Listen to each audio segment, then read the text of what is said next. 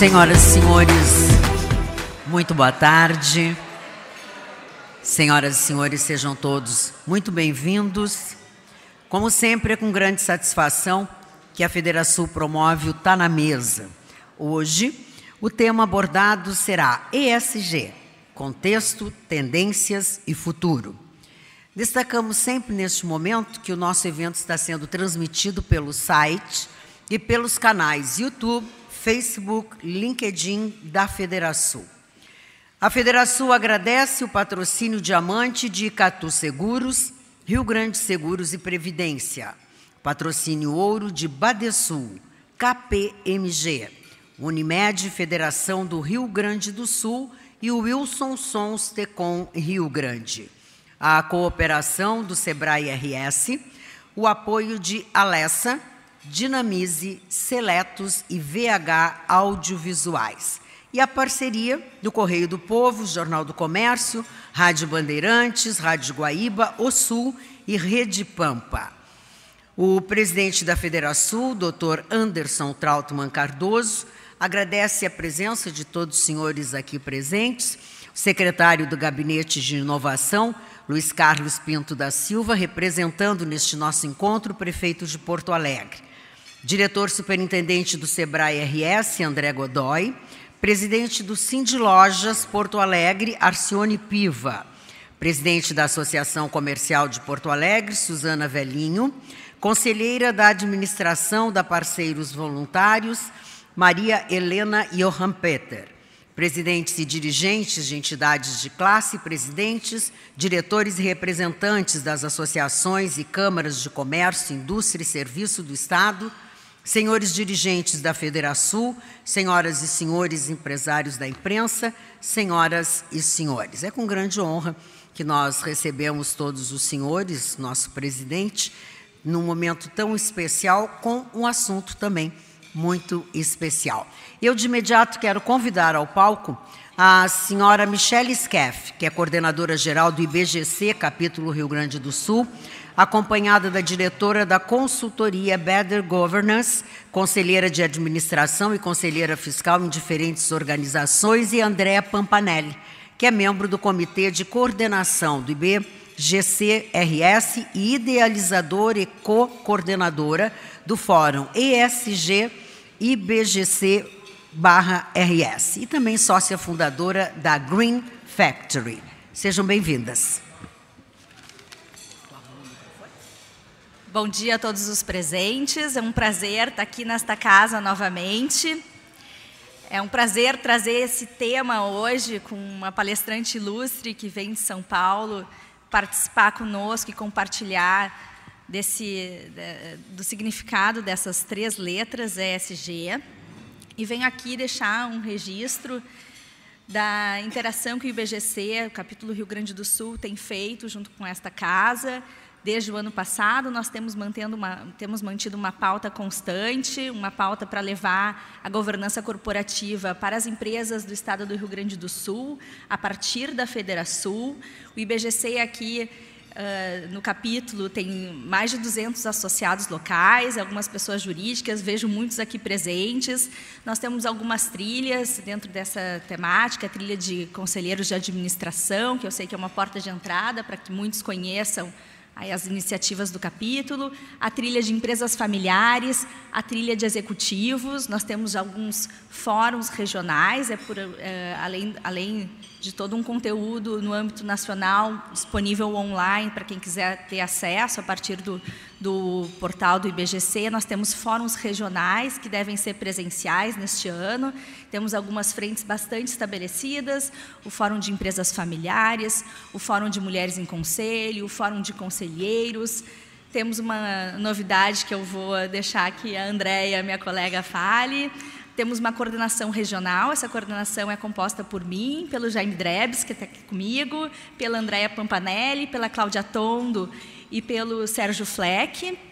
Temos também um, um, uma coordenação estendida que funciona por meio de squads de trabalho, que engloba aí mais de 30 pessoas mobilizadas, e esses squads são justamente os modelos que pensam a instrumentação desses fóruns. Então, deixo aqui uma mensagem para que quem tem interesse em conhecer mais sobre essa temática da governança corporativa, acesse a mim e as outras participantes que estão aqui conosco, para buscar se conectar conosco e, a partir disso, conhecer um pouquinho mais. Passo a palavra, então, para a Andréia. Andréia aderiu à coordenação do capítulo recentemente, tá?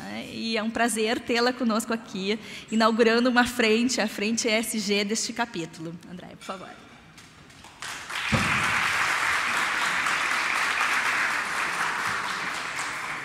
Então, boa tarde a todos. É, é uma honra muito grande estar aqui com todos vocês. Muito obrigada, Federação, ao IBGC e principalmente a Sônia, né, de ter aceitado uh, estar aqui conosco hoje falando de um tema tão caro para todos nós, que é ISD. Uh, a gente, eu me juntei ao capítulo Sul no final do ano, exatamente com o papel de trazer essa agenda para o capítulo e pro, aqui para o Rio Grande do Sul de uma forma mais sistemática. Uh, então, a gente está trabalhando em muitas frentes e uma bastante importante a gente gostaria de compartilhar com todos vocês aqui hoje, que é o nosso fórum de SD do capítulo Sul. Então, esse fórum está sendo formatado a muitas mãos, né? Ele, tá, ele, ele é coordenado, além por mim, uh, pela Cláudia Tondo, que também faz parte da coordenação uh, regional, uh, pelo Denis Carraro, vou pedir que ele se levante, por favor, pela Isabel Brown e pela Mariana Ferreira dos Santos.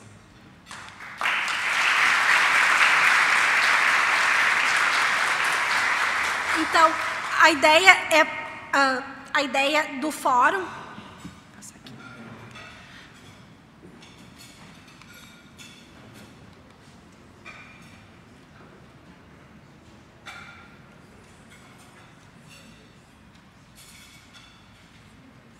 Bom, a ideia do fórum é exatamente a gente trazer a luz da agenda positiva do IBGC, né, das seis temáticas, uh, despertar então uh, as questões de SD uh, para o ambiente empresarial do nosso estado, que é formado uh, fundamentalmente de empresas familiares, então conseguir tra traduzir essa linguagem para a nossa realidade aqui do Estado e, e aproximar essa, a, o ISD uh, para a pauta dos nossos conselhos de administração, dentro das estruturas de gestão e governança das nossas empresas.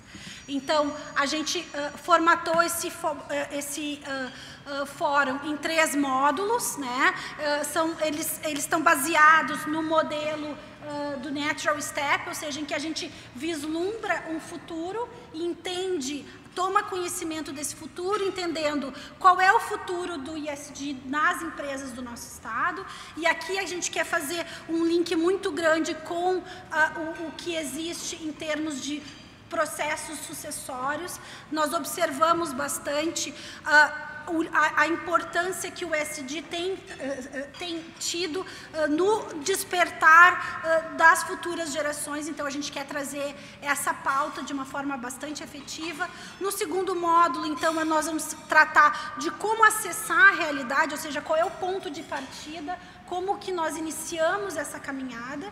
E esses dois primeiros módulos serão módulos virtuais e o terceiro módulo, então, módulo prático, em que a gente quer entender, né? A gente está numa semana aí falando de inovação, então a gente quer entender quais são as soluções criativas para se aproximar o futuro do presente e fa fazer com que as nossas empresas, então, consigam caminhar juntas uh, e compor um futuro mais uh, bacana no que diz respeito a essa agenda. Então, esse terceiro módulo vai ser presencial e a gente vai estar tá aí trazendo cases de empresas do nosso estado, sejam elas pequenas, médias ou grandes, para compor. Então, é com muita honra que a gente lança o fórum aqui hoje e convido a todos aí para fazer parte dessa jornada com a gente. Muito obrigada.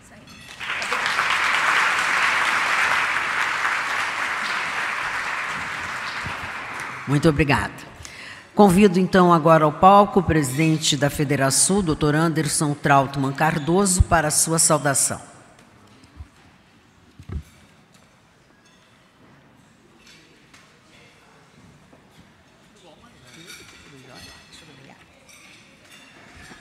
Boa tarde a todos, é um prazer recebê-los para mais um Tá na Mesa presencial na nossa Federação, num dia tão especial para Porto Alegre, estado do Rio Grande do Sul, recebendo o South Summit na capital gaúcha. Queria saudar, em nome de vários amigos que vejo aqui, todas as autoridades, todos os presentes, na pessoa do Luiz Carlos, que representa o nosso prefeito Sebastião Melo no nosso evento, mas também saudar participação da Maria Helena, nossa conselheira, nosso vice-presidente Rafael, André, representando o Sebrae, um prazer tê-lo aqui, Suzana. É uma honra compartilhar contigo esse evento na nossa casa. Vejo, inúmeros parceiros, amigos. E, Michele, é um prazer realizar mais um evento em parceria com o IBGC. Arcione, seja muito bem-vindo ao nosso evento uh, para falar sobre um tema tão importante na atualidade, né? É, não apenas hoje, mas também para o nosso futuro. Ainda em 2004, em um relatório do Banco Mundial, em parceria com o Pacto Global da Organização das Nações Unidas, a nossa ONU, instituições financeiras de nove países juntava-se naquela oportunidade a sigla ESG. O documento era resultado de uma provocação do então secretário-geral da ONU, Kofi Annan, a 50 CEOs de grandes instituições financeiras do mundo. O objetivo era bastante audacioso: integrar fatores de sustentabilidade ao mercado de capitais ESG é uma abreviação, como todos sabem, de Environmental, Social and Governance. Basicamente, o que se busca é a adoção de critérios ambientais, sociais e de governança por parte das empresas e que essa adoção seja reconhecido como um ativo para os investidores. É curioso lembrar o nome desse relatório lançado há quase, de 20, quase 20 anos. Who cares wins. Não se tratava de uma pergunta, mas de uma afirmação. Quem ganha é quem se importa. Por que, que eu estou retomando essa história que talvez seja conhecimento de todos vocês? Porque com esse distanciamento histórico já podemos avaliar se de fato essa afirmação estava correta. E de 2004 para cá, efetivamente muita coisa mudou. Hoje podemos dizer que sim, sim, é possível fazer negócios, gerar renda e ter lucratividade ao mesmo tempo que contribuímos para um mundo melhor. O volume de negócios gerados por investimentos em ESG apontam para um cenário no qual o lucro e sustentabilidade caminham juntos. Mais do que isso, diferentes levantamentos mostram as diversas possibilidades de negócios surgidas com essa nova realidade. A Federação tem acompanhado essas mudanças e discutido com a sociedade como podemos estar na dianteira das transformações que a adoção de práticas sustentáveis geram na economia. Um levantamento da Global Sustainable Investment Alliance aponta que o mercado global de ativos ESG passa já dos 30 trilhões de dólares por ano, algo próximo a 36 do total de ativos. E a tendência observada no mercado é que essa cifra siga crescendo. A Bloomberg, por exemplo, estima que nos próximos três anos esse valor possa chegar a 53 trilhões de dólares. Isso significa que investir em ESG tornou-se, nas últimas décadas, além de tudo, um excelente negócio. As discussões em torno de projetos relacionados a ESG têm gerado uma mudança de olhar por parte dos investidores. Uma pesquisa feita pela Ernest Young mostrou que 90% dos investidores dão importância ao desempenho de ESG nas estratégias de investimento e tomadas de decisões. Isso significa que o mercado está atento às práticas das empresas e tem buscado investir naquelas que têm projetos sólidos e bem documentados de boas práticas em meio ambiente, responsabilidade social e governança. Por fim, e mais ainda importante, a temática em torno do ESG tem chegado à sociedade de forma ampla. Uma pesquisa da PwC, por exemplo, revelou que 83% dos consumidores acham que as empresas deveriam moldar ativamente as melhores práticas de ESG para suas atividades. Muitos consumidores, na hora de adquirir um produto, um serviço, quer saber o que está por trás dele. Quais as práticas que norteiam a sua produção? Trouxe aqui apenas alguns dados para mostrar como a, a temática que vamos discutir hoje é fundamental fundamental para o, o presente e para o futuro dos nossos negócios e do nosso planeta. E a pandemia mostrou como cada vez mais os nossos problemas não se resolvem apenas de forma individual. Alguns desafios somente serão superados se pensarmos assim, de forma coletiva. Hoje vamos receber uma das principais especialistas do país em ESG. Sônia, seja muito bem-vinda à nossa entidade. Você que foi reconhecida pela ONU por seu trabalho pela promoção dos ODS, Objetivos de Desenvolvimento Sustentável. A sua experiência como executivo de grandes empresas nos setores financeiros e de capitais, liderando áreas de sustentabilidade, comunicação e investimento social privado, nos ajudará a entender melhor o contexto do ESG e, principalmente, pensarmos como será o futuro desses investimentos.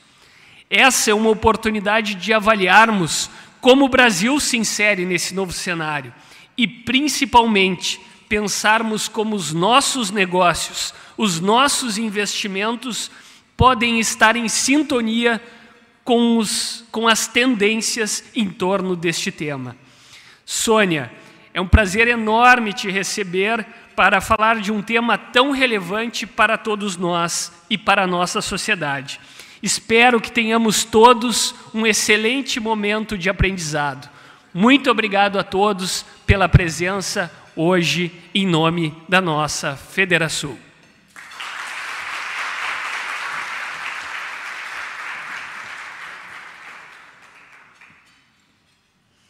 Senhoras e senhores, as perguntas a serem feitas à nossa convidada pode ser através das redes sociais ou também pelo WhatsApp. O número do WhatsApp está no display que está sobre a mesa de cada um de vocês.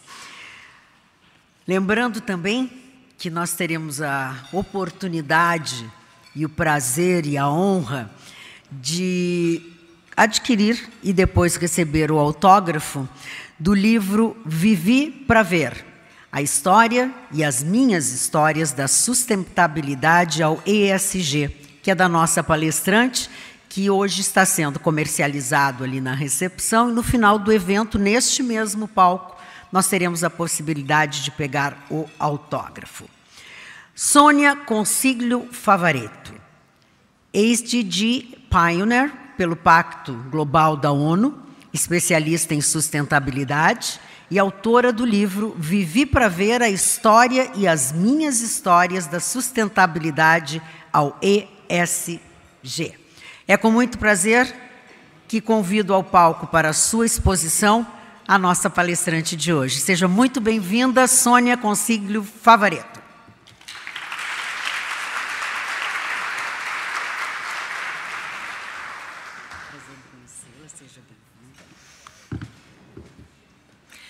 Boa tarde, boa tarde a todos e a todas.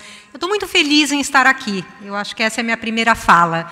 Eu quero agradecer imensamente, em nome da Andrea, eh, a todos os eh, colegas do IBGC, a Federação, em nome do seu presidente Anderson, a todos os apoiadores, o secretário de Inovação que veio aqui representando o prefeito, e a cada um e cada uma de vocês que resolveram ou dar um pulinho do summit para cá, né, dividiram aí o seu dia. Eu agradeço imensamente e tenho muita alegria em estar aqui. É, eu, foi aqui em Porto Alegre o meu primeiro evento, primeiro não, o último evento pré-pandemia em março de 2020, né? Michele querida também. E eu não acredito em coincidências, eu acho que nada é por acaso. Então, retorno agora em um evento, como está na mesa, sou absolutamente é, é, impressionada com o evento, toda semana, né, presidente, realizando aqui. Então, essa, a minha primeira palavra é de gratidão por vocês darem um pouco do seu tempo, amigas queridas aqui, novas e novos que eu vou conhecer, um pouco do seu tempo, para a gente falar desse assunto a minha tarefa ficou muito mais fácil, presidente, depois da sua fala, é, mas a gente refletir um pouquinho aqui sobre ISD, contexto, tendências e futuro. Vou colocar aqui o meu timer, que tempo é precioso. Bora, gente. Basicamente, vamos, vamos trafegar aí por cinco questões. Né? O que é sustentabilidade? Ah, mas a gente precisa falar disso ainda? Ainda precisamos, né? Do que, que exatamente estamos falando, quais são as tendências, os principais movimentos de mercado, como as empresas estão reagindo a isso, liderança e futuro. Eu sempre gosto de começar as minhas apresentações com essa figura. Não sei vocês. Quando eu era adolescente, era muito, é muito comum a gente lavar o carro de sábado à tarde em casa para sair de sábado à noite. Não tinha essa história de levar carro em lava rápido, a gente fazia isso. Enquanto a gente ensaboava o carro, a mangueira de água ficava aberta, jorrando água. Eu digo que ninguém era um ofensor do meio ambiente, uma pessoa que não se preocupa com os recursos naturais. A vida era assim, tão simples quanto isso. Hoje, se eu tomar essa atitude, vai vir um monte de gente em volta e falar: você está doida, você está desperdiçando água. Então, para mim, né, tem uma estrada aí de quase duas décadas, mais de duas décadas nesse tema. Quando a gente fala de sustentabilidade, a gente está falando de transformação de um modelo de comportamento, de pensamento, de fazer negócios e de atuar nesse mundo. E gosto de falar o que não é sustentabilidade. Né? Definitivamente, não é abraçar árvore e não é beijar criancinha. É claro que eu estou exagerando, é claro que abraçar árvore e beijar a criancinha é muito bom, mas quando a gente fala em sustentabilidade, a gente fala disso aqui. E esse slide resumiria toda a palestra. O desafio é o quê? É conectar, integrar os objetivos econômicos aos objetivos ambientais e sociais, porque percebemos que os objetivos econômicos sozinhos não dão mais conta dos desafios que a gente está enfrentando. É tão simples quanto isso. Né? Além de ser a coisa certa a se fazer, preservar o meio ambiente, respeitar os direitos humanos, além de ser a coisa certa a se fazer, é pela sobrevivência do próprio negócio, e a gente vai falar disso ao longo do caminho. Duas referências conceituais né, que eu sempre cito. Primeiro, o John Elkington. John Elkington é chamado pai da sustentabilidade, porque lá em, em 1994, vejam só, não é nada novo esse tema, ele lançou esse livro, Canibais com Garfo e Faca, é um, é um livro referência na área, onde ele trouxe o termo triple bottom line, ou tripé da sustentabilidade, que é exatamente o que eu acabei de falar. Ele propõe nesse livro que a gente tenha que olhar né, na avaliação de uma empresa para além dos objetivos puramente econômicos. Seguem sendo absolutamente fundamentais. É uma empresa, tem que dar lucro, tem que dar resultado, mas tem que ser feito de uma outra forma. É, e depois, a outra, a outra, o conceito da ONU, né, de desenvolvimento sustentável. Esse conceito vem de um relatório muito importante, Brundtland, que é o sobrenome dessa senhora, que era a primeira ministra da Noruega à época dessa conferência da ONU, de 1987. Esse relatório também é chamado Nosso Futuro Comum, que diz o quê? Diz que desenvolvimento sustentável é aquele que satisfaz as necessidades da nossa geração, da geração que está vivendo no momento, neste momento, nesta hora, sem comprometer a capacidade das gerações futuras de também satisfazerem as suas necessidades. Então, duas referências conceituais para a gente eh, começar. E eu quero provocar vocês aqui pensar junto uma abordagem fraca e uma abordagem forte de sustentabilidade. Gente, fraca é a esquerda é aquela que a gente tenta achar a intersecção entre econômico, social, ambiental. Achei. Sustentabilidade, deixa eu ver se eu estou com o pointer aqui. Sustentabilidade é aquilo meio. Não é. Na verdade, não é. É a direita. Né? Nós temos uma economia que opera dentro de uma sociedade que está dentro de um meio ambiente. Então, a melhor forma de olhar para essas questões vem até do inglês, né? Embedado, integrado, conectado. É essa forma que a gente tem que olhar. E aí eu trago de volta para vocês o John Elkington, quando ele disse numa entrevista muito recente, vejam que ele trouxe esse conceito em 1994. Ele disse assim: a questão é como criar modelos, como criar mecanismos de mercado que possam oferecer resultados nas três dimensões ao mesmo tempo: econômico, social e ambiental. Precisamos de ganhos exponenciais. E aí a gente chega no que eu chamo da sigla mais famosa das galáxias, é ou não é, gente? É, não é? ISD? Você acorda né, o dia inteiro, vai dormir, tem ISD em algum lugar, ainda bem, vivi para ver, gente, vivemos para ver esse momento acontecer. Como o Anderson já falou, sigla em inglês que representa ambiental, social e governança, e é exatamente isso que o presidente já trouxe, aonde surgiu esse termo nesse relatório fundamental do Pacto Global e do Banco Mundial, e eu trouxe aqui uma declaração recente é, dos envolvidos na criação desse relatório, do porquê eles criaram essa sigla. Eles dizem ali, né? Juntamos o E, o S e o G por perceber que eram dimensões importantes que não estavam sendo co consideradas de forma eficiente por analistas financeiros. Então, a lógica do ISD já era chegar ao setor econômico financeiro. E é isso, né? Eu sou jornalista é, e eu digo que quando a imprensa é, cobre um tema com profundidade e constância, algo está acontecendo. E eu tenho usado muito a expressão leitura de cenários. Eu acho que hoje o que hoje não, o que diferencia um executivo, um empresário, um formador de opinião é a capacidade de ler cenários. O que está acontecendo em torno? Para onde a gente está indo? E aqui é claramente uma sinalização de cenários fortes acontecendo. John Elkington, de novo, na nossa conversa. De novo, gente, 1994, o que, que ele disse recentemente? É a primeira vez que vejo de fato a onda ganhando força e tornando-se dominante. Uma nova geração de líderes empresariais, todos vocês, todos nós, está atenta a essas questões. Sabem que, se não agirem, não estarão apenas colocando em risco seus lucros, mas o futuro das suas empresas. Eu sou colunista do Valor Invest. Lá em um pouquinho antes da pandemia, eu escrevi um artigo propondo essa sigla. Michele lembra bem, foi aqui em Porto Alegre que eu falei antes desse artigo sair, que é trazer o E do econômico para junto do ESG, compondo o EESG. Gente, como eu falei, atuei há muito tempo nessa área e a gente sempre foi um mundo paralelo nas empresas, sabe? A área de sustentabilidade. Ah, cuida lá dessa história enquanto eu ganho dinheiro aqui. Se essas questões são integradas, elas também deveriam ser na sigla, não é verdade? Se elas estão realmente se a gente tem esse desafio de conectar, também vem pela linguagem. E fico feliz, por exemplo, quando eu vejo o presidente da COSAN, e essa é uma sigla que faz muito sentido para presidentes, né? e pessoas não estão no dia a dia dessa agenda. Quando ele diz lá, ISD é fundamental para a gente, mas tem que estar conectado com o econômico. Mas eu não estou aqui para vender uma sigla A, B, C, D ou E. Não é isso, não, gente. O que eu acho que a gente tem que ter muito claro é isso aqui a mudança do modelo. Nós estamos aí uh, há 50 anos da frase do Milton Friedman, economista norte-americano, vocês devem lembrar disso, quando ele disse lá numa entrevista no New York Times: o negócio do negócio é o negócio. Essa foi uma frase que ficou cunhada por um capitalismo só centrado no acionista, deixando de fora a questão social e ambiental. Há dúvidas se de fato ele fez isso, ele era um homem do seu tempo, mas fato é que assim a história definiu.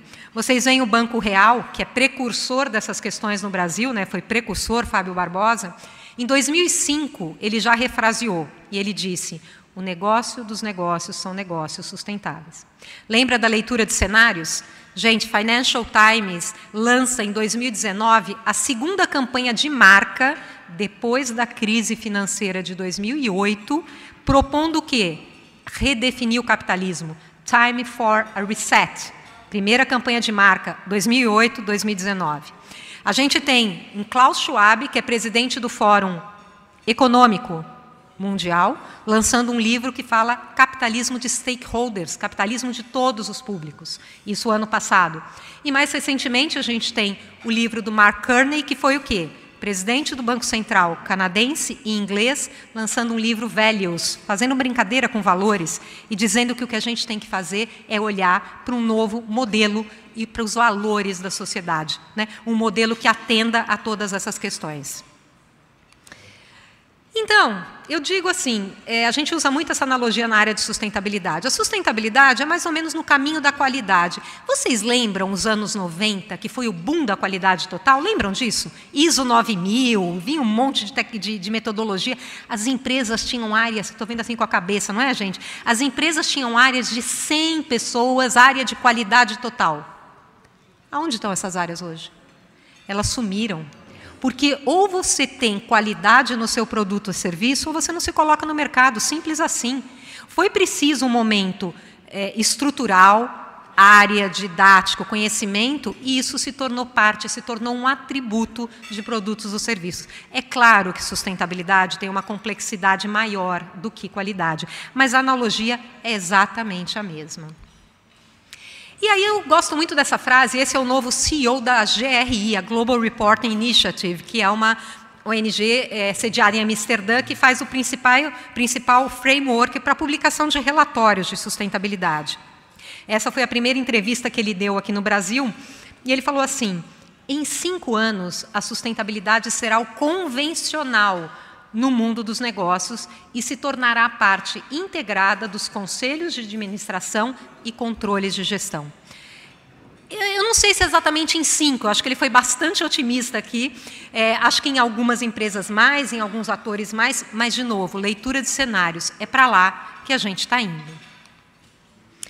Muito bom, então a gente deu aí esse primeiro voo, né, o que é sustentabilidade. Vamos olhar um pouco as tendências que a gente está olhando é, aqui para o ano?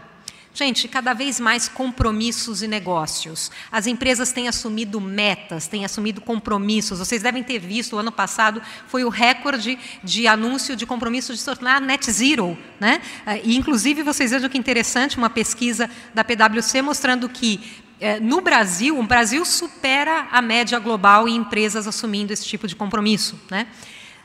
Negócios como nunca antes, green bonds, sustainability linked bonds, emissão de títulos de dívida, o mercado está comprador, está vendo o valor dessa agenda.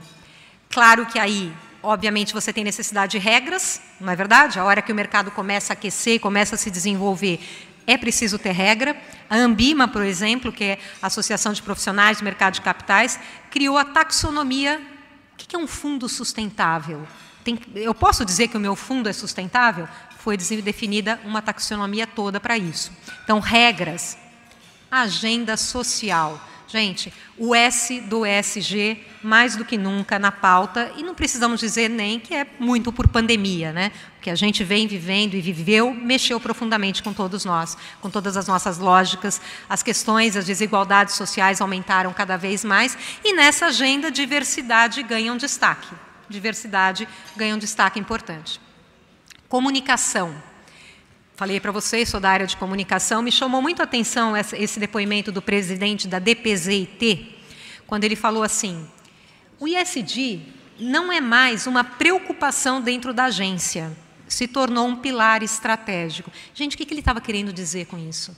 É uma preocupação, não sei bem o que é essa história de ESG, meu cliente está pedindo, eu tenho que entender, até ele perceber pelo caminho que foi, a questão da estratégia e do valor dessa agenda. Na mesma linha ali, a gente é, tem outras declarações. Mas temos ameaças, é claro. Né? Aqui é um dado do relatório de riscos globais do Fórum Econômico Mundial, que diz que toda recuperação pós-Covid vai atrasar o nosso caminho rumo aos objetivos de desenvolvimento sustentável, rumo à, à, à batalha contra mudanças climáticas, parte da vida. A gente sabe disso e todos nós somos afetados. Agora, tem uma última tendência aqui, e essas eu reuni de todas as fontes que eu leio, que faz muito sentido para todos vocês que estão aqui, que é liderança. Gente, liderança dá o tom, né? Liderança tem a caneta na mão, não é isso? Eu posso tomar decisão. Essa frase da Luísa Trajano foi uma das frases do ano de 2021, que ela disse assim: quem não entrar no ESG não tem mais valor no mercado. Simples assim, né? Isso também está nos conselhos de administração, o IBGC sabe disso, uma série de iniciativas, como a Michelle mostrou, e aqui são tendências né, da KPMG, desse estudo, quais seriam as prioridades para os conselhos nesse ano, e eu destaquei a segunda ali, incorporação dos aspectos ISD, incluindo diversidade, equidade, inclusão e dimensões e riscos climáticos. Agora vejam que na verdade ISD é tudo, gente. Está vendo ali? Gestão de talentos, cultura organizacional.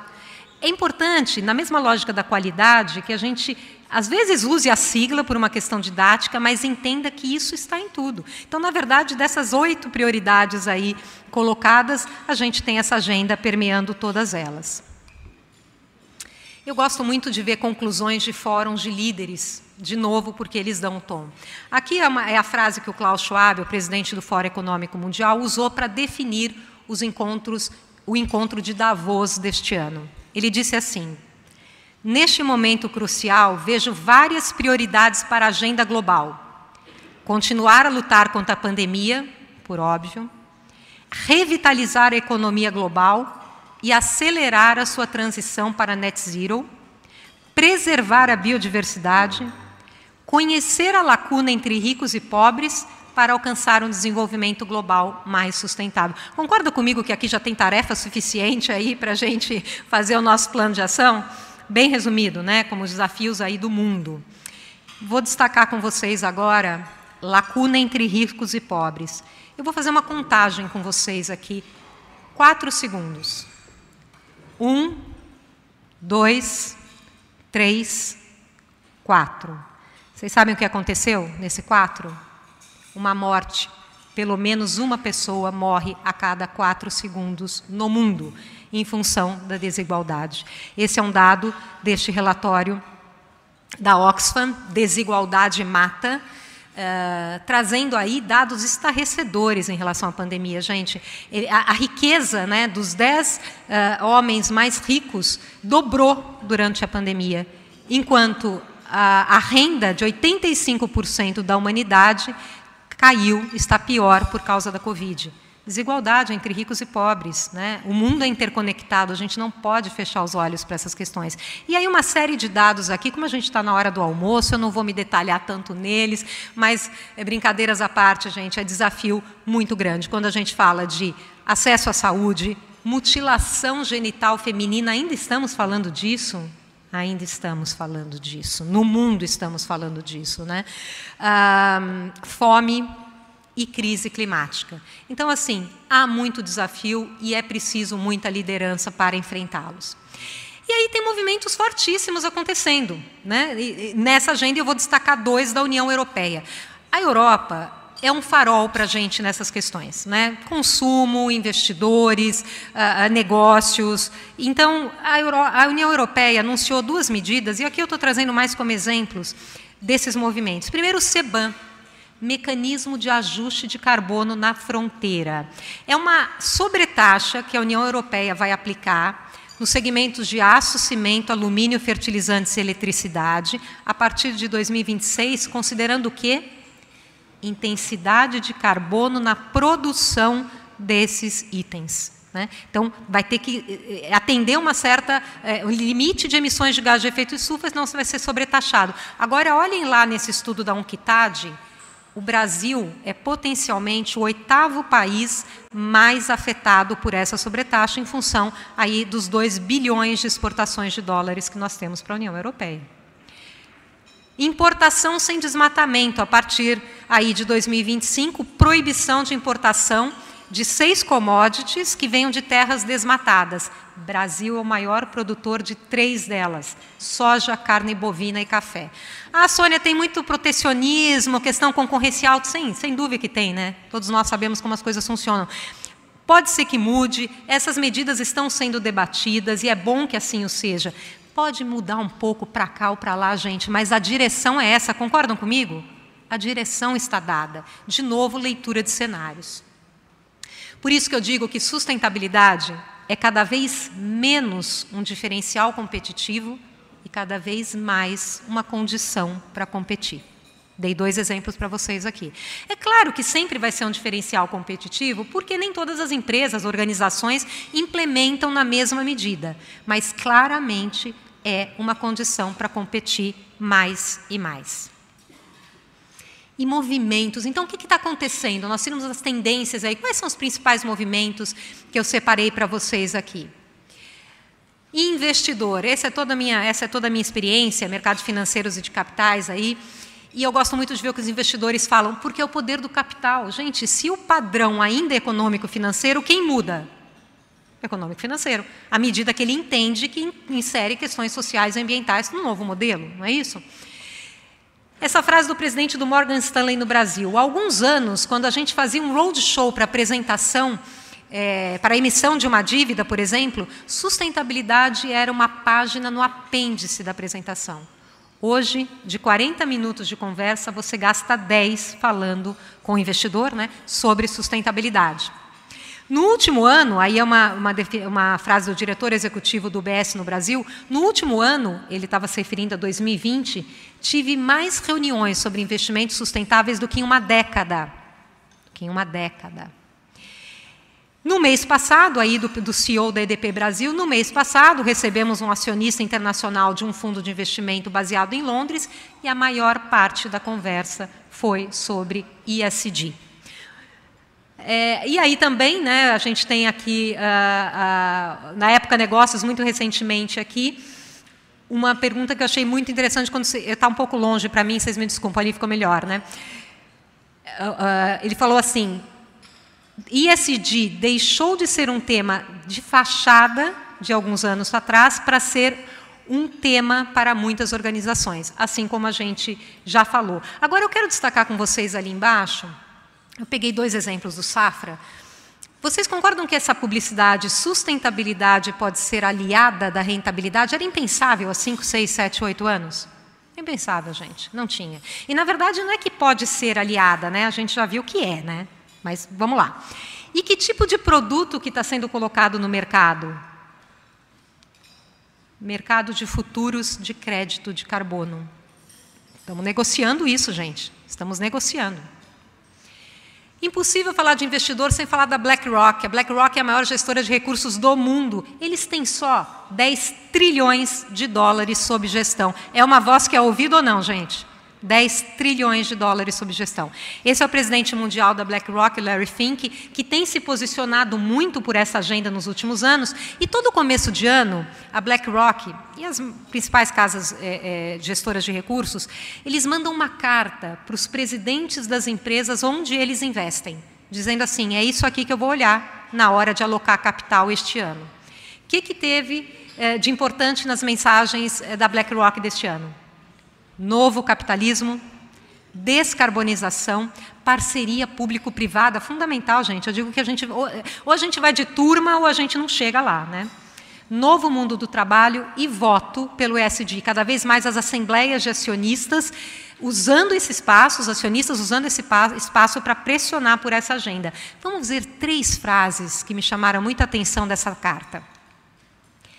Colocar o propósito da sua empresa na base de seus relacionamentos com os stakeholders é fundamental para o sucesso no longo prazo. Propósito. Olha essa aqui. Nós nos concentramos em sustentabilidade não porque somos ambientalistas, mas porque somos capitalistas e fiduciários para os nossos clientes. Eu sou conselheira de administração de três instituições, entre elas o BNDES. É, é o meu CPF que está lá, e diz conselheiro de administração, dever fiduciário. Quem senta numa cadeira de um conselho de administração, e também diretores estatutários com essa função, sabem disso. É um dever fiduciário olhar para as questões é, climáticas, por exemplo. E essa, todas as empresas e todos os setores serão transformados pela transição para um mundo de emissão zero. Leitura de cenários. Agora, olha essa frase. Você conduzirá ou será conduzido. Acho que essa é a frase que tem que calar fundo em cada um de nós. Legislações, gente, regulações também no mundo todo, aumentando a quantidade de leis, de regras. Aqui no Brasil a gente tem Banco Central, CVM, uma série de outras legislações setoriais. Vocês veem à esquerda ali uma, uma curva crescente né, é, de mais legislações. Embaixo a Europa, como a região do mundo que tem maior quantidade de regras. Agora vamos refletir aqui à direita, nesse movimento. No ano passado, um grupo de ativistas jovens alemães entrou na justiça questionando a lei climática alemã. Mas olhem o argumento. Ela não oferece condições para garantir o bem-estar das gerações mais novas e daquelas que vão nascer. Gente, era impensável uma questão dessa há 10, 15 anos, não é verdade? A alta, a alta corte acolheu e tornou, e a Alemanha tornou a sua meta climática mais ambiciosa. Bancos os bancos também estão atentos a isso. Essa é uma rede, uma network de bancos centrais do mundo todo. O Banco Central Brasileiro aderiu em 2020, que faz o quê? Teste. Pega risco climático, faz stress teste, análise de portfólio, para entender o quanto as questões climáticas podem afetar o sistema financeiro mundial. Isso é muito profundo. E tem uma série de produções aí que vocês tiverem interesse, vale a pena entrar no site dessa rede. Vocês já ouviram falar dos cisnes verdes? Deixa eu ver as carinhas. Sim, não, sim, não, sim, sim. Aquela mesa não vale. Aquela mesa sabe tudo. Sim, não. Cisnes negros, gente, muito parecido com os cisnes negros. Os cisnes verdes são eventos com potencial extremamente perturbador do ponto de vista financeiro causado por mudança climática. Existe um relatório profundo feito aí pelo BIS, que é o Banco Central dos Bancos Centrais, aprofundando esse conceito dos cisnes verdes. E eu gosto muito dessa frase do Paul Polman. Paul Polman foi o presidente mundial da Unilever. Nessa cadeira, ele fez muito pela agenda da sustentabilidade. Hoje, ele tem uma consultoria e é vice-presidente do board do Pacto Global, que ele diz assim: o preço de não fazer nada é maior do que o custo de agir. Quando eu era diretora da Bolsa, foi os meus últimos 10 anos executiva, fui diretora, montei a área de sustentabilidade na B3, e as empresas vinham muito para mim, fui presidente do Conselho Deliberativo do ISE, né? as empresas vinham para mim e falavam, Sônia, mas o que, que eu ganho investir nessa agenda de sustentabilidade? Eu falava assim, vamos inverter? o que, que você perde se você não investir nessa agenda. É disso que nós estamos falando também. Risco e oportunidade, mas risco está dado, gente, o risco está dado. Né? Um exemplo aí uh, de um estudo da University College London. Se a gente incluir em modelos econômicos os efeitos de longo prazo da mudança climática, o PIB global em 2100 pode ser 37% menor. É só pôr na conta. A gente tem que fazer essa conta. Né? Falei muito de risco, mas tem muita oportunidade na mesa. Esse estudo da WRI mostra que se o Brasil, de fato, migrar para a economia de baixo carbono, infraestrutura de qualidade, inovação industrial, agricultura sustentável, o nosso PIB pode ser pode crescer até 3 trilhões até 2030, o equivalente só ao PIB de Bélgica e Argentina. E como as empresas e as lideranças, então, estão reagindo a todo esse turbilhão de informações e, e de movimentos? Aqui está em inglês, é, mas basicamente quatro forças operam sobre as empresas. Consumidores, gente, consumidor tem o poder de compra e de escolha e de recomendação. Quero, não quero, compro, não compro, não é verdade? Na essência, consumidor é uma força. É claro que o consumidor brasileiro é diferente do europeu, do americano, do asiático. A gente tem que fechar a conta no final do mês e muitas vezes o desafio socioeconômico não me deixa adquirir um produto que eu gostaria porque ele ainda é um pouco mais caro, mas essa força está lá. Investidores, já falamos bastante. Funcionários. Eu tenho muitos amigos em RH e eles falam assim, Sônia, quando a gente vai entrevistar um candidato hoje, na verdade a gente é entrevistado, é ou não é? Ele quer saber qual a política de diversidade da empresa, o que você está fazendo por mudança climática, qual o seu propósito, tem mulheres no cargo de liderança, funcionários. Essa agenda atrai e retém talentos. E reguladores também já falamos. Gente, a RepTrack é a maior consultoria de reputação corporativa do mundo. Nesse relatório, com as 100 empresas mais conceituadas em reputação, eles chegaram à seguinte conclusão: ESG está entre os três fatores mais importantes em relação a quatro coisas. E vocês veem os demais fatores aí embaixo: liderança, ambiente de trabalho, produto e marca. Benefício da dúvida que o público dá a uma empresa em momento de crise. Primeiro fator. É mais ou menos assim. A empresa está passando por um momento de crise, mas, poxa, ela tem uma agenda socioambiental tão bacana, deixa eu entender. Benefício da dúvida. Definição de comprar da empresa, terceiro fator, confiança de que a empresa fará a coisa certa. Primeiro, gente, confiança não tem preço. E recomendar a empresa às outras pessoas, segundo fator. Ter, deve ter vários CEOs aqui nessa sala hoje. É, eu gosto muito dessa frase do professor Heiko, que ele diz assim: você não vira CEO por causa da sustentabilidade, mas deixa de ser CEO por causa dela mais e mais. E acho até, presidente, que começa a se tornar CEO também por causa dessa agenda. Sou sempre otimista. Mas não é só CEO, não é não? Conselheiro, empresário, empreendedor, líder. A gente não pode mais não considerar essa agenda. E veja que bacana, a preocupação dos executivos brasileiros supera a média global, segundo essa pesquisa da Russell Reynolds. Tem uma série de dados aí, eu vou destacar, por exemplo, aquele do quadrinho uh, uh, cinza. O presidente ou a presidente está totalmente comprometido com essa agenda. Nessa pergunta, o Brasil marcou 49% e a média global foi 43%. Né? Tem muito para fazer, tem muito para fazer, mas muito já foi feito, gente. E do setor privado eu posso dizer para você, para vocês, as práticas corporativas brasileiras são benchmark mundial. A gente tem que se orgulhar muito do que a gente faz. Mas tem desafios. Quais seriam os principais desafios? Vamos ver se vocês concordam, se vocês vivenciam isso aí na agenda de vocês. Duas referências. Primeiro, essa, essa pesquisa da Bravo GRC, é, que foi aí com o executivo C-Level, quais os principais desafios que eles estão vendo nessa agenda? Identificar e implementar métricas e indicadores, engajar os colaboradores, criar um modelo de gestão, introduzir os conceitos e identificar tecnologias para acompanhamento dessa agenda. Outra referência agora, cinco pilares de riscos empresariais 2022. Ali embaixo vocês veem né, a quebra. Falta de compreensão como mensurar e gerir. Falta de conhecimento sobre o assunto e por aí vai. Vocês concordam comigo que esses fatores são típicos de uma agenda em implementação? Indicador, modelo de gestão, engajamento, conhecimento, é uma agenda de muitos anos, mas é uma agenda que agora se torna estrutural. E esses desafios são naturais que existam. A gente não está sozinho, viu, gente? Vocês se enxergaram ali, ninguém está sozinho. Adoro essa frase da presidente da, da Solvay. Ela diz assim: Nós precisamos desaprender o que fizemos no passado e pensar em construir novas competências para os futuros líderes em torno da sustentabilidade, no sentido de reinventar novas formas de progresso. O que nos trouxe até aqui não nos levará adiante. Mas aí, Sônia, como é que é isso? Como é que eu faço isso? De repente, né, já faço a mesma coisa há 10, 15 anos, lavava lá o carro com a maneira de água aberta, como é que eu devo agir agora como líder? Olha que lindo as novas competências dessa pesquisa dos, do jovem de, Fórum de Jovens Líderes do Fórum Econômico Mundial. De que competências nós estamos falando que os líderes precisam ter? Que competências?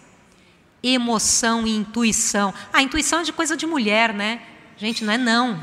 Emoção e intuição é do ser humano missão e propósito, intelecto e percepção, tecnologia e inovação, estamos aqui no Summit, né? inclusão de stakeholders. Pessoal, esse é o novo mundo de líderes mais empáticos, mais humanos, e a gente viveu isso na pandemia como nunca, né? não preciso me deter muito nessa questão.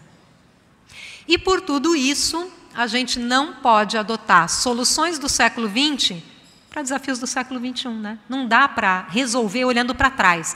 Vou trazer aqui alguns exemplos para vocês que fazem pensar. Gente, Patagônia, fabricante de roupas esportivas californiana, é um case na área de sustentabilidade. Lá em 2011, ela publicou este anúncio aqui eh, no feriado de Thanksgiving, de ação de graças, que é coladinho na Black Friday. Ela pôs assim: não compre essa jaqueta. Espera lá, ela vende jaqueta. Como assim não compre essa jaqueta? Aqui foi uma, uma, proposta disruptiva na linha do consumo consciente. Se você não precisa, não compre. Eu não quero que você compre mal. Eu quero estar ao seu lado, consumidor, te ajudando a fazer melhores escolhas. A Leves foi muito na mesma linha em 2011, quando ela fez assim: compre melhor, use por mais tempo. Gente, eu fiz esse, esse, um artigo meu, acho que é o último no Valor Invest. O título é Meus cabelos cacheados são normais? Meu cabelo cacheado é normal? Cabelo liso é normal? Eu cresci comprando shampoo e condicionador para cabelo normal. A palavra normal faz com que pessoas se sintam excluídas. 56% das pessoas de uma pesquisa da Unilever se sentem excluídas. Não existe normal. O que é normal para um não é normal para o outro. Mas um dia foi normal fazer isso. Né? A mudança do modelo. Boticário foi na mesma linha, abandonou os termos normal e perfeito. Como assim perfeito? Né? O que, que é perfeito? E o tomara que caia? Eu não quero que caia minha blusa sem alça. É uma blusa sem alça, não é um tomara que caia, não é verdade? A Ering baniu esse termo por entender que ele tem um fundo sexista, não usa mais. Mas conversando com o pessoal da Ering, eles falaram para mim, Sônia, eu estava elogiando, né? Falaram, que bacana. Não, foi muito bacana mesmo, mas a gente recebeu muita mensagem em rede social dizendo que era mimimi. Gente, se incomoda uma pessoa, não é mimimi, não é verdade? Não existe, não é isso. E o criado mudo?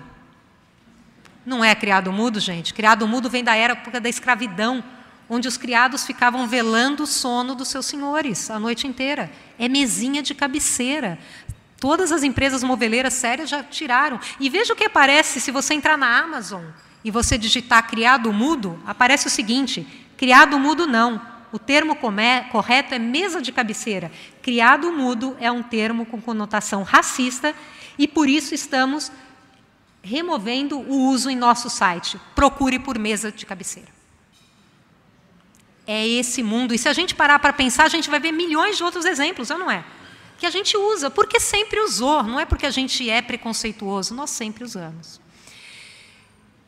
Gente, a gente nunca vai conseguir fazer nada sozinho, a gente vai encontrar obstáculos, a gente, né, como Vanderlei Cordeiro de Lima, maravilhoso, prestes a conquistar o ouro olímpico, foi parado por um padre maluco se soltou dele, entrou fazendo o aviãozinho em Atenas e conquistou a medalha de bronze na Olimpíada. No caminho não é fácil, mas a gente pode seguir e adiante. E é isso que eu trago um pouco no meu livro, Vivi para Ver. Eu já usava muito essa hashtag, nas minhas postagens em redes sociais, porque eu começava a ver tanta coisa que eu trabalhei tanto para que acontecesse, eu falava, gente, é vivi para ver, não tem jeito, né? Vivi para ver o Larry Fink falar que sustentabilidade é o padrão da BlackRock, vivi para ver.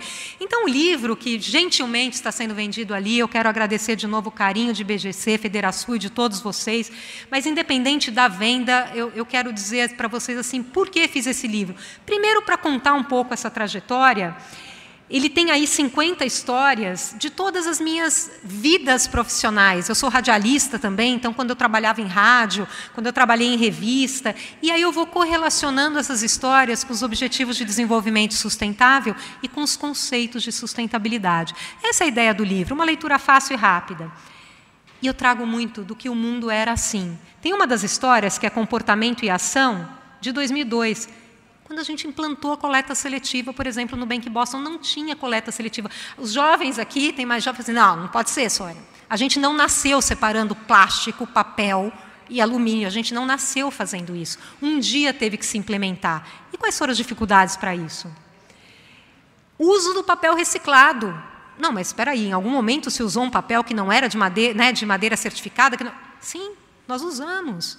Né? E como que isso se deu? Então é um pouco disso tudo que eu trago, mas eu trago muito construção coletiva. Essa não é uma agenda de uma pessoa. Sustentabilidade não é sobre eu, é sobre nós. Por isso que eu cito ao longo dos, do, do, assim, dezenas de pessoas que construíram comigo tudo isso. Fico com muito carinho que eu fui nomeando todas essas pessoas e trago alguns marcos aqui desses momentos, né?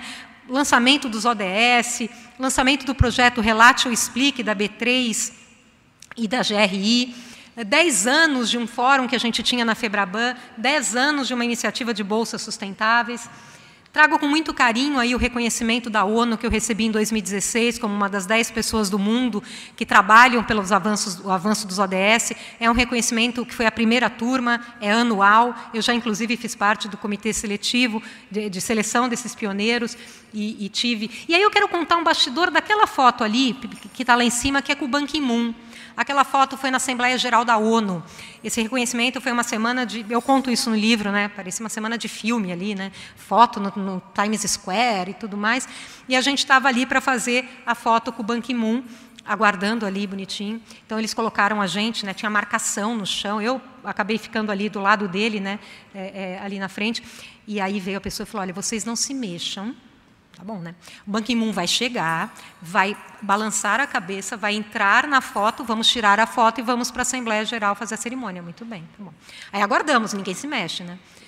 Ban Ki-moon chegou, tirou todo mundo do lugar, apertou a mão de todo mundo, agradeceu a presença e depois fizemos a foto. Então, assim, somos seres humanos, né? Independente do papel e da posição. Ali, para mim, foi um aprendizado que tornou essa semana, inclusive, mais especial.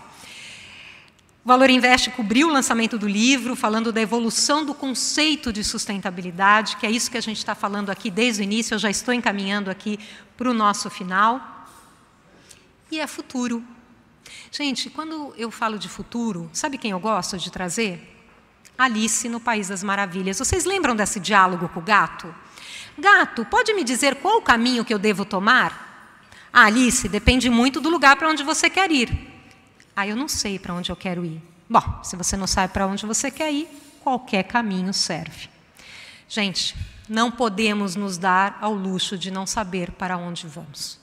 Todas as vozes que eu escuto é por uma recuperação pós-pandemia, privilegiando o desenvolvimento sustentável, as questões sociais, ambientais, atreladas ao negócio. FMI, G20, cidades, estados, países.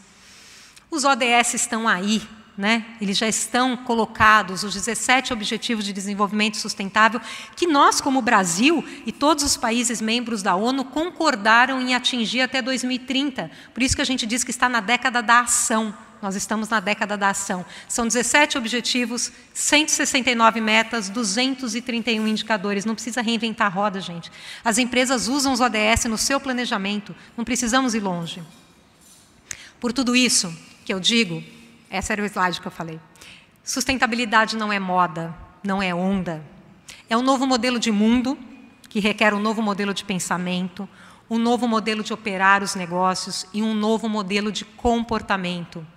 Por isso, concordam comigo? Sustentabilidade não depende de tamanho de empresa, porque é uma visão estratégica. E visão estratégica você tem na sua empresa de uma pessoa para uma multinacional de milhares de funcionários.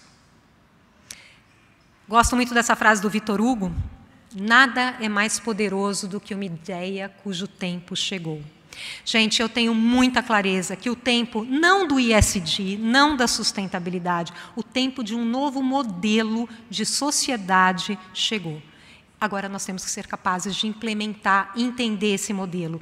E eu acho que ele vem por três caminhos, é assim que eu resumo e encerro. Pelo amor, pela dor ou pela inteligência. Essa agenda vai entrar nas empresas, nos governos, na nossa casa, por um desses três caminhos, na minha visão. Amor é aquele líder que acredita, né? Ah, eu acredito, eu tenho convicção, eu vou fazer isso acontecer. A dor é a perda. Perdi dinheiro, perdi reputação por um desastre ambiental, por uma crise social. Eu nem acredito muito nessa história de ESG aí, mas alguém vai cuidar. Ou inteligência, né? O entendimento que é para lá que o mundo vai. Uma questão de visão, de inovação, de liderança. Quanto mais rápido eu for, mais cedo eu chego, menos energia eu perco. Se a gente puder conciliar amor e inteligência, eu acho que é o melhor dos mundos, né, gente? A dor eu estou passando. Pessoal, gratidão por me ouvirem até agora. Aqui está meu Instagram para a gente continuar nas redes sociais. E muito obrigada.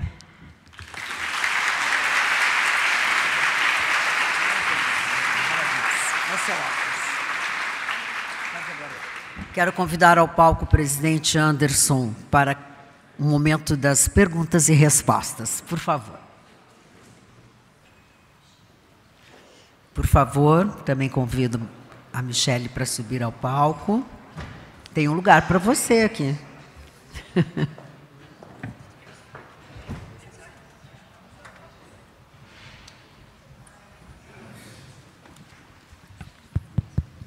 Sônia, parabéns, que belíssima exposição, um tema absolutamente atual, relevante. como falei ao início, não apenas para nossas empresas, para nós individualmente, mas para o futuro da nossa sociedade. Rece uh, queria compartilhar com todos que em cima da mesa tem um número de celular, eu recebo aqui as perguntas diretamente. Queria agradecer a Michelle, que vai me acompanhar aqui também uh, durante as perguntas. E já passo de imediato, então, a Michelle para o início Uh, vamos atender, temos um compromisso aqui, Sônia, com o horário, e atendendo a tua solicitação, tendo em vista a nossa sessão de autógrafos, terminaremos então 10 para as duas. Michele, por favor, a primeira pergunta. Então, Sônia, sempre um prazer te escutar. Uh, não é a primeira vez que eu tenho a oportunidade de ter acesso a esse conteúdo, mas eu fico arrepiada com a capacidade que tu tens de mobilização desse público aqui que é incrível. É, eu acho que a gente tem que usar isso como missão de vida, né? E trouxe aqui algumas perguntas para a gente entender como é que a gente vai, como é que vai ser o começo disso, por onde começar, como é que, como é que a turma que está aqui presente hoje, que é composta por empresários, por lideranças aqui da, da comunidade gaúcha, por lideranças empresariais e lideranças também de várias entidades aqui hoje. Então, qual a primeira, a primeira pedra a colocar aí? Ou a tirar do caminho, né? Obrigada, Michele. Olha, eu costumo dizer que a gente tem eh, dois desafios na implementação nessa agenda que eu, eu entendo que responde bem, que é conhecimento e liderança. Então, assim, se sentir mobilizado, vamos entender mais do que a gente está falando profundamente e do ponto de vista do seu negócio. Isso é que vai fazer a diferença na implementação. Né? Porque, assim, é, coleta seletiva é importante, consumo de recursos naturais é importante, mas o que faz a diferença é conectar com o nosso negócio. Né? Costumo dizer assim, que uma empresa de assistência médica é diferente do que uma fabricante de parafuso. Deve ser diferente aplicar as questões ISD em uma ou em outra. Então, por onde começar? Primeiro, assim, profundamente entender e se mobilizar. Pode parecer meio ah, só, mas é isso, porque a hora que um líder entende, ele faz acontecer. Outra coisa é não complicar, sabe, Michele? Ah, não, isso daí é muito difícil. Não, não é difícil. Pequenas iniciativas vão pondo a roda para girar e ela vai caminhando. É importante ter um apoio, né, buscar quem entenda dessa agenda para fazer direito essa questão. Mas, assim, primeiro, entenda, gostou, entendi qual é o meu business e como que eu posso fazer a conexão dessas questões. Uma pergunta que vem muito na, no mesmo sentido, Sônia, é em relação a um tema que tu passaste durante a apresentação, que é propósito. Como fazer a ligação do propósito com a agenda ISD? Então, Anderson, o mais bacana é quando a gente para de falar de ISD e começa a entender que isso permeia tudo. Porque se a gente tem um propósito, puxa, meu propósito é melhorar a qualidade de vida dos meus clientes, isso é ISD. Né? Então, a, a forma da gente conectar essas duas questões é trazer essa, essa conscientização das questões sociais e ambientais para o começo do processo. Na hora que você estiver definindo ali a sua missão, a sua visão, o seu planejamento estratégico, no comecinho do trabalho, traz essas questões para a mesa. E, naturalmente, de novo conectando com o business, eu trago isso muito importante, gente. Tem que fazer sentido, porque se não fizer sentido, ninguém vai implementar. Então, busque o sentido do seu negócio. E, a partir daí, você vai fazendo as conexões. ESG só para empresa de grande porte? Então, não, cadê aquele slide? Não, não é não, gente. Eu acho que assim, procurei mostrar para vocês que se é para mudar um modelo, esse modelo é do pequeno para o grande. O que tem acontecido muito é as grandes empresas impactarem nas suas cadeias de valor, que a gente chama, nas suas cadeias de fornecedores, nas médias, nas pequenas, na, nas micro. Isso é bom, né? é uma influência positiva que ajuda essa agenda a rodar. Mas eu sempre trago isso também não vamos complicar, porque se complicar não faz. Não é só para grande, é para pequena. E eu tenho visto tantos movimentos bacanas, Sebrae, Sebrae tem o Centro Sebrae de Sustentabilidade, que tem um monte de exemplos, é um centro físico e um site, e lá tem um monte de exemplos de pequenas e médias empresas nessa agenda. ESG é uma agenda só do setor privado ou também do público? De que forma os governos poderiam contribuir com a melhoria do ambiente nesse tema? Não, fundamental o governo. O governo faz política pública, né? O governo atinge a escala, ele traz mudanças estruturais. Então é fundamental. Agora, eu, eu gosto, eu, vocês viram que eu usei algumas vezes é, quebra-cabeça, né? Eu gosto dessa imagem porque é aquilo, né, Anderson? Ou a gente vai de turma ou não chega. Então você tem que ter o setor privado, tem que ter o governo, o autorregulador, a sociedade civil organizada, os consumidores, todo mundo tem que estar atuando Claro que uma hora um está mais avançado do que o outro, é da vida, vento a favor, vento contra. Mas é fundamental. Agora, quando a gente fala de governo, não tem dúvida, né? A gente tem ali as regras sendo colocadas e elas vêm aumentando cada vez mais. Qual das três letrinhas está dando mais trabalho? O E, o S ou o G? Esses dois aqui tá incrível, não tá? Tô me sentindo roda viva aqui, tá demais. Não tá foi respostas rapidíssimas. É, não é, eu não é, tô adorando. Então, Michele, o S é o mais desafiador, eu entendo, no Brasil. Né? É, é, eu acho que a gente tem aí, agravado ainda pela pandemia, um cenário muito de erosão social, de agravamento da desigualdade, como eu trouxe. E eu, eu até escrevi um artigo sobre isso também. Eu acho que o S a gente tem mais dificuldade para lidar. Né? Porque, tudo bem, desmatamento, né, derramamento de óleo, eles são mais visíveis, estão ali. A fome nem sempre eu estou vendo. Eu sei que ela existe, mas não está ali. Então, eu acho que assim, o mais desafiador é o S.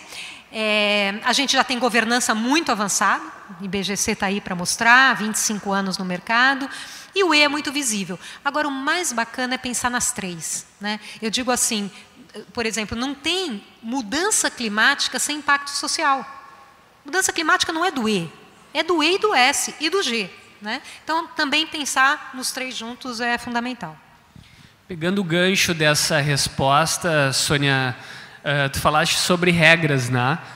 Pensando só no aspecto regulatório, uma pergunta que nos chega: quais são os principais ob obstáculos regulatórios nacionais e estaduais para a implantação do ESG?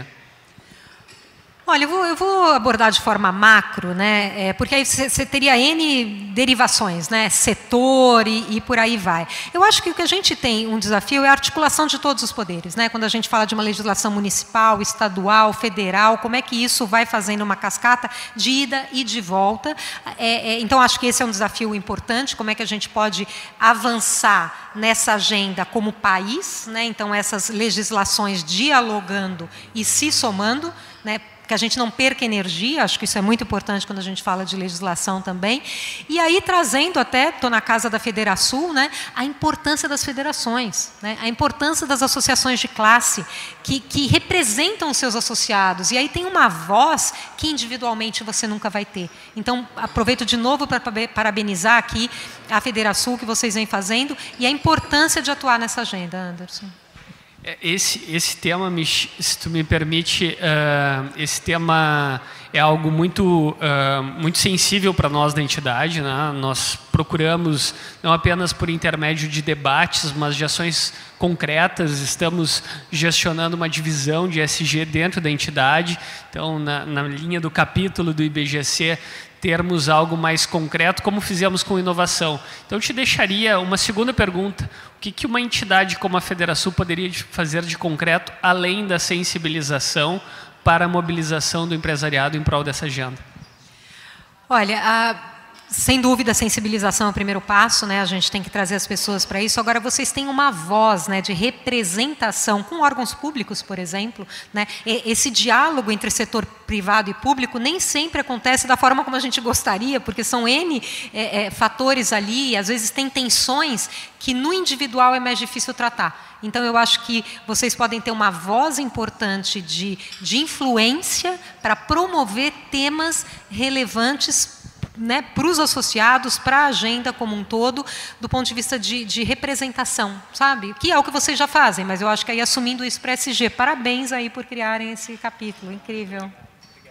Bom, vou pegar carona então nessa pergunta do Anderson e eh, fazer a provocação, como é que os conselhos e como é que as empresas aí no âmbito privado podem colocar isso na agenda é colocando no calendário temático, é tendo uma pauta. O calendário temático é, a, é o calendário do Conselho de Administração, que está aí dividido em X temas.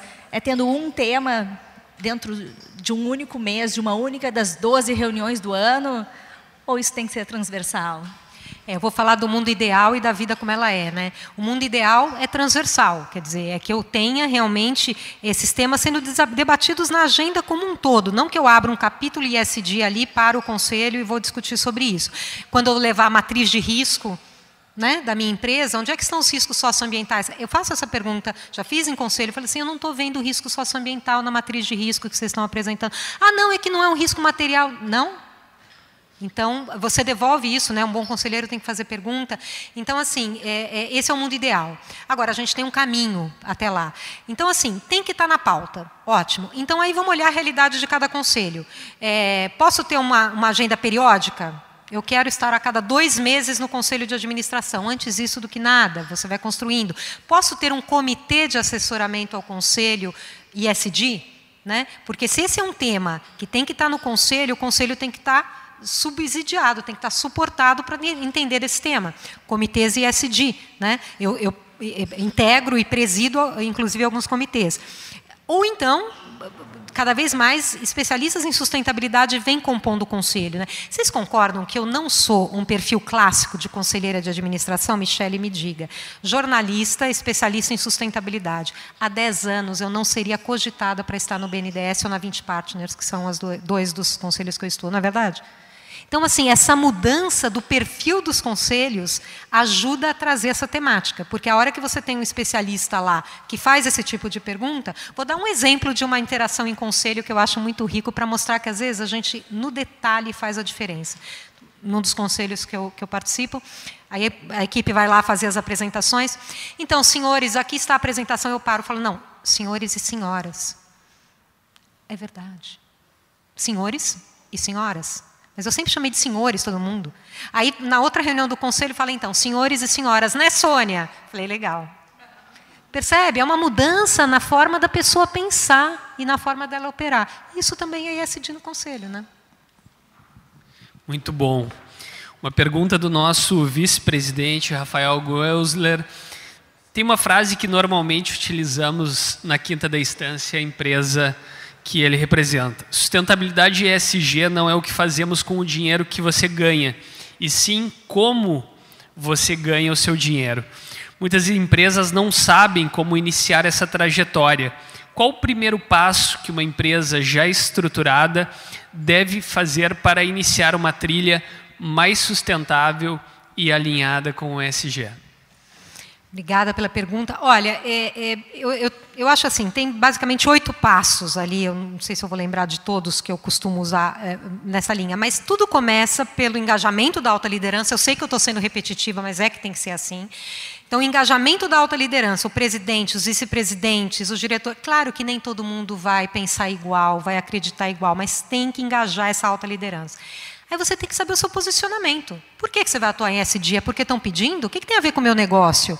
Por que, que isso vai fazer um sentido para o meu cliente, para o meu consumidor? Então, fazer uma reflexão profunda do posicionamento em sustentabilidade. Ah, o meu posicionamento em ESG vai ser esse. Ah, bacana, se tem o seu posicionamento, aí você vira um, mais ou menos um business as usual. Faz uma análise de que diagnóstico de iniciativas que você já tem, o que, que o mercado está fazendo, como é que você prioriza a sua agenda, faz a matriz de materialidade, enfim, aí a, a turma toda aqui, né, pessoal ali do Cicred, é, a turma toda ali é, é né, já tem as bases, mas começa do engajamento e do posicionamento. É muito importante que esse posicionamento esteja relacionado com o negócio e faça sentido. Aí vira meio que business as usual, no bom sentido. Vale fazer um assessment? A gente sabe que tem várias Sim. plataformas que oferecem assessments gratuitos, uh, diagnósticos gratuitos. Terias alguma para sugerir, se, isso, é, se é que isso for, é, é possível? Não, totalmente tem que fazer assessment, né? Então ali você tem que fazer esse diagnóstico das práticas atuais, do mercado, benchmark, o que, que eu vou fazer, priorizar, enfim.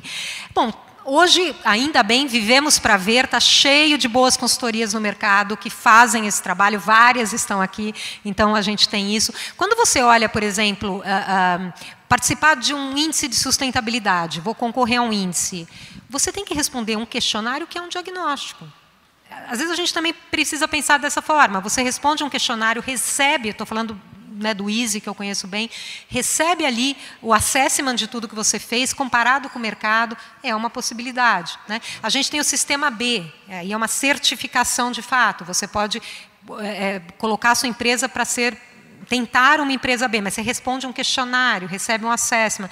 Enfim, tem vários eh, instrumentos aí no mercado, Michele, mas é fundamental, tem que fazer. Sônia, tu falaste eh, uma frase atual, né? referiste uma frase atual que o negócio do negócio é um negócio sustentável. E uma pergunta sobre isso. E se o meu negócio está num setor uh, sensível, né? eu sou uma mineradora, sou uma, tu falaste de alguns setores, qual, quais são, qual é o melhor caminho para eu trilhar? Ótima notícia, ótima pergunta. Primeiro assim, né? Eu, eu acho que assim, a empresa é legal, é, é, ela tem a licença para operar, então ok, ela está ela, ela tá ali, ela é um negócio, ela é um business. Agora, ela é um business, se a gente olhar setores mais controversos ou com impacto ambiental mais, mais forte, que nesse mundo agora está sendo cobrado uma mudança pela a, a perenidade do modelo. Então, qual é a palavra nessa hora, Anderson? É transição. O que se espera dessas empresas que estão em setores mais sensíveis é que ela tenha um plano. Eu sou uma mineradora, eu sou uma empresa de óleo e gás. Ok, o que você vai ser daqui a 10 anos? Quando esses setores serão inviáveis. Qual o seu plano de transição para chegar até lá? Então, hoje, a palavra transição é a que mais define. De novo, né, é, é, eu, eu tenho uma frase que eu falo que ninguém dorme e acorda sustentável. Não existe isso. Esse é um caminho, essa é uma jornada, mas tem que ter um plano. Então, se é de um desses setores, ok. Então, entenda os impactos do seu setor profundamente, positivos e negativos, sempre tem positivo também, e pense no seu plano de transição. E aí tem uma coisa muito bacana de planejamento estratégico, que são cenários, né? É, é você desenhar cenários de acordo com o que pode acontecer. Então, por exemplo, se você pegar é, mercado de carbono. Ah, tá, eu tenho um mercado de carbono que vai se estabelecer em 2023. Como é que meu business tem que atuar para ficar competitivo em 2023? É business como eu estou fazendo hoje, eu tenho que mudar. Ah, não, mercado de carbono vai ser para 2030. Muda o meu business. Né? Então, fazer também cenários ajuda muito, porque a gente está lidando com uma agenda ainda meio incerta em termos de timing. Né? Mais alguma, Michi? Está chegando ao fim, eu tenho aqui várias ainda. É, eu também eu tenho. vou mas... aproveitar os poucos minutos aqui para fazer duas, então, para que nós possamos aproveitar bem. Liderança. Falaste muito sobre a importância do líder estar atento. Nós temos incentivos financeiros, nós temos incentivos de mercado. Citaste uma série de oportunidades de quem pratica agenda. Como convencer o líder que ainda não se convenceu? Fatos e dados. Vocês viram que eu só eu trouxe pesquisas o tempo todo, porque eu acho que opinião todo mundo tem, é muito bem, eu respeito. Fatos e dados. Eu não tenho um líder com o qual eu não interajo, que se eu mostro uma pesquisa é, de boa fonte, mostrando o impacto disso, ele para para pensar. Então, a forma de convencimento, pelo menos é, é, assim que eu trafego, fatos, dados. E agora, uma coisa importante é falar a língua dele. Né? É, a área de sustentabilidade, muitas vezes os profissionais falam: ah, eu, eu, eu procuro meu CFO, o meu diretor financeiro, ele não me dá ouvido, eu falo, falo, falo, ele não ouve. Eu falei: o problema é você. Você não está sabendo se comunicar com ele. O emissor, né, aí comunicação, o emissor tem que mudar a linguagem de acordo com quem vai ouvir. Eu estou falando com quem? Eu estou falando com um líder novo de uma startup? Ah, legal. Não, eu estou falando com um profissional de, né, de, de, de uma empresa familiar, tradicional. Qual é a linguagem que eu uso? Então, é fatos, dados, inteligência emocional, né, para poder mudar essa linguagem, para que você se faça ouvir. Sônia, vivi para ver. O que, que os meus filhos devem esperar para ver? Qual é a visão de futuro? Ai, que coisa, né? Eu acho que é um, um, futuro que a gente não precise mais falar de ESG, falar de sustentabilidade, porque essas questões estarão naturalmente é, é, inseridas. E você sabe que a hora que você fez essa pergunta, eu lembrei, eu, eu, eu, a questão, acho que duas semanas, eu mediei um painel na Brasil Conference, que é uma conferência em Boston, que é organizada pelos estudantes brasileiros em Boston. É né? uma conferência muito grande, eu mediei lá a mesa de preservação ambiental. E eu tinha lá o professor Carlos Nobre, os principais climatologistas do Brasil, Ailton Krenak, uma das principais lideranças indígenas, e a Paloma Costa, uma das principais lideranças ju da juventude. Foi uma, tá no YouTube, se vocês quiserem ver, foi uma mesa bastante emocionante. E eu perguntei para a Paloma, eu falei, Paloma, os jovens mesmo estão tão assim envolvidos com essa agenda, é, todo mundo, é só você e tal. Ela, ficou, ela chorou na mesa em um determinado momento e falou, Sônia, eu quero saber o que, que a gente não está fazendo, porque a gente está fazendo muita coisa. E aí o Ailton Krenak, do alto da sua sabedoria de povos originários do Brasil, disse assim, sabe o que, que você não está fazendo, Paloma? Vocês não estão governando o mundo. Então eu espero que seus filhos tenham um mundo melhor e governem esse mundo nessa direção, Michelle.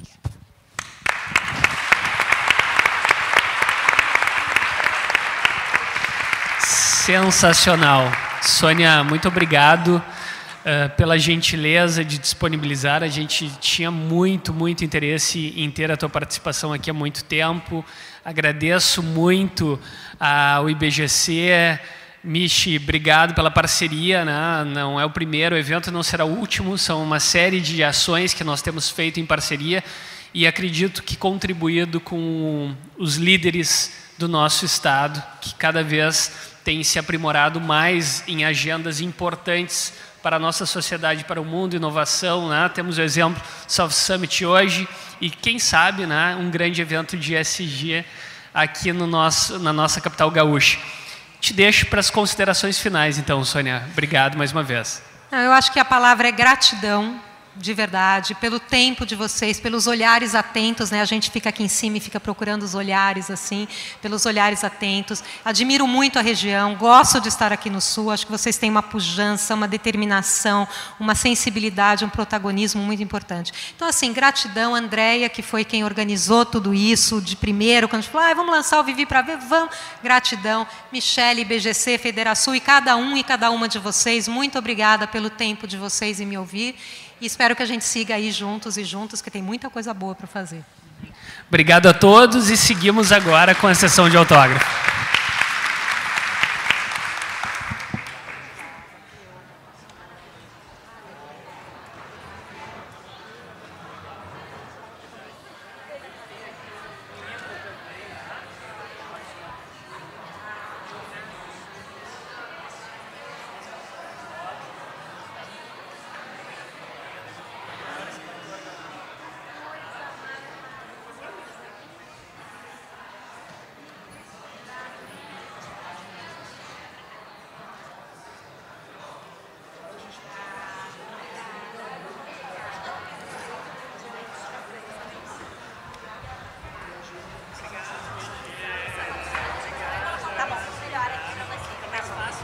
Você já parou para pensar que 2050 está mais perto do que 1990? O fato é que em 30 anos muita coisa pode acontecer. Mas a Icatu estará ao seu lado em todos os momentos. Porque se tem uma coisa que não mudou nos últimos 30 anos e não mudará para toda a vida, é o nosso cuidado com tudo e com todos. Icatu, 30 e para toda a vida. Olhei para o relógio, procurando a precisão, e vi que todo mundo precisava de oração. Então eu descobri que para tudo ter sentido nessa vida eu precisava proteção do seu amor. Vou lhe dizer, assim como a cigarra primavera, eu espero a nova era, eu preciso de você. Há mais de 20 anos, o Badesul dá valor para iniciativas que colaboram com a inovação. Dá valor para quem acredita na sua própria força, para quem empreende, investe e trabalha pelo crescimento do nosso estado. É por isso que no Badesul existem oportunidades para todos os tamanhos de empresa, para o agronegócio e para o setor público. Badesul, a gente dá valor para o Rio Grande crescer. Governo do Estado do Rio Grande do Sul. Novas façanhas. A transformação nos leva além e a KPMG está preparada para liderar esse caminho. Apoiada em estratégias e soluções disruptivas, inovadoras e digitais que transformam negócios. É assim que ajudamos as empresas a desenharem o futuro, porque para a KPMG o futuro já começou. Ser digital transforma negócios. Conheça nossas soluções em kpmgdigital.com.br. A gente nunca sabe quando o mundo vai mudar, mas sabemos que o jeito de empreender precisa acompanhar essas mudanças. E se o digital chegou para aproximar e transformar empresas, modelos de negócios, profissões, regras e realidades, o Sebrae muda também. Somos cada vez mais modernos, próximos e conectados. Sabe por quê? Porque em meio a tantas mudanças e inovações, uma coisa não mudou o nosso propósito de promover o empreendedorismo que transforma na sua empresa, no seu bairro, na sua cidade e na economia do nosso estado. Vem com a gente, Sebrae RS. Empreendedorismo que transforma.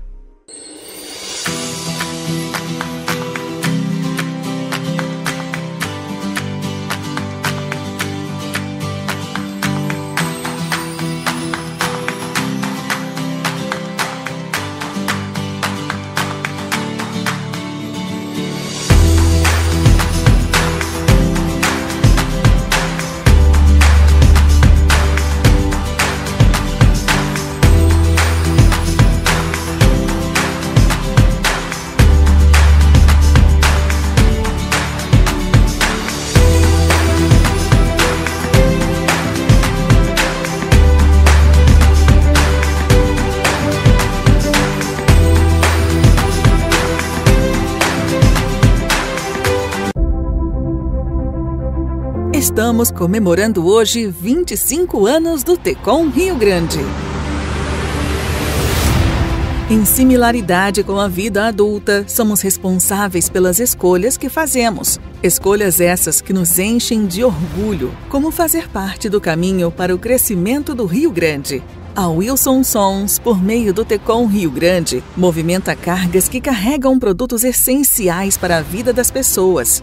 Pelo mundo, criamos conexões entre culturas, enfrentamos grandes desafios e encurtamos distâncias, levando bens a todos os lugares.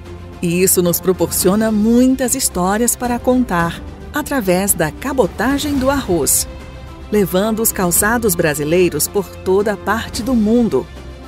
Com a presença da nossa cutelaria na mesa de diversos povos, no embarque da produção na indústria moveleira. E é claro, honrando a cultura gaúcha, fazemos a exportação da carne bovina. A importação e exportação do setor de máquinas e setor automotivo também movimenta nosso terminal. Seguimos conectando o Sul com o mundo e navegando rumo a mais 25 anos de sucesso.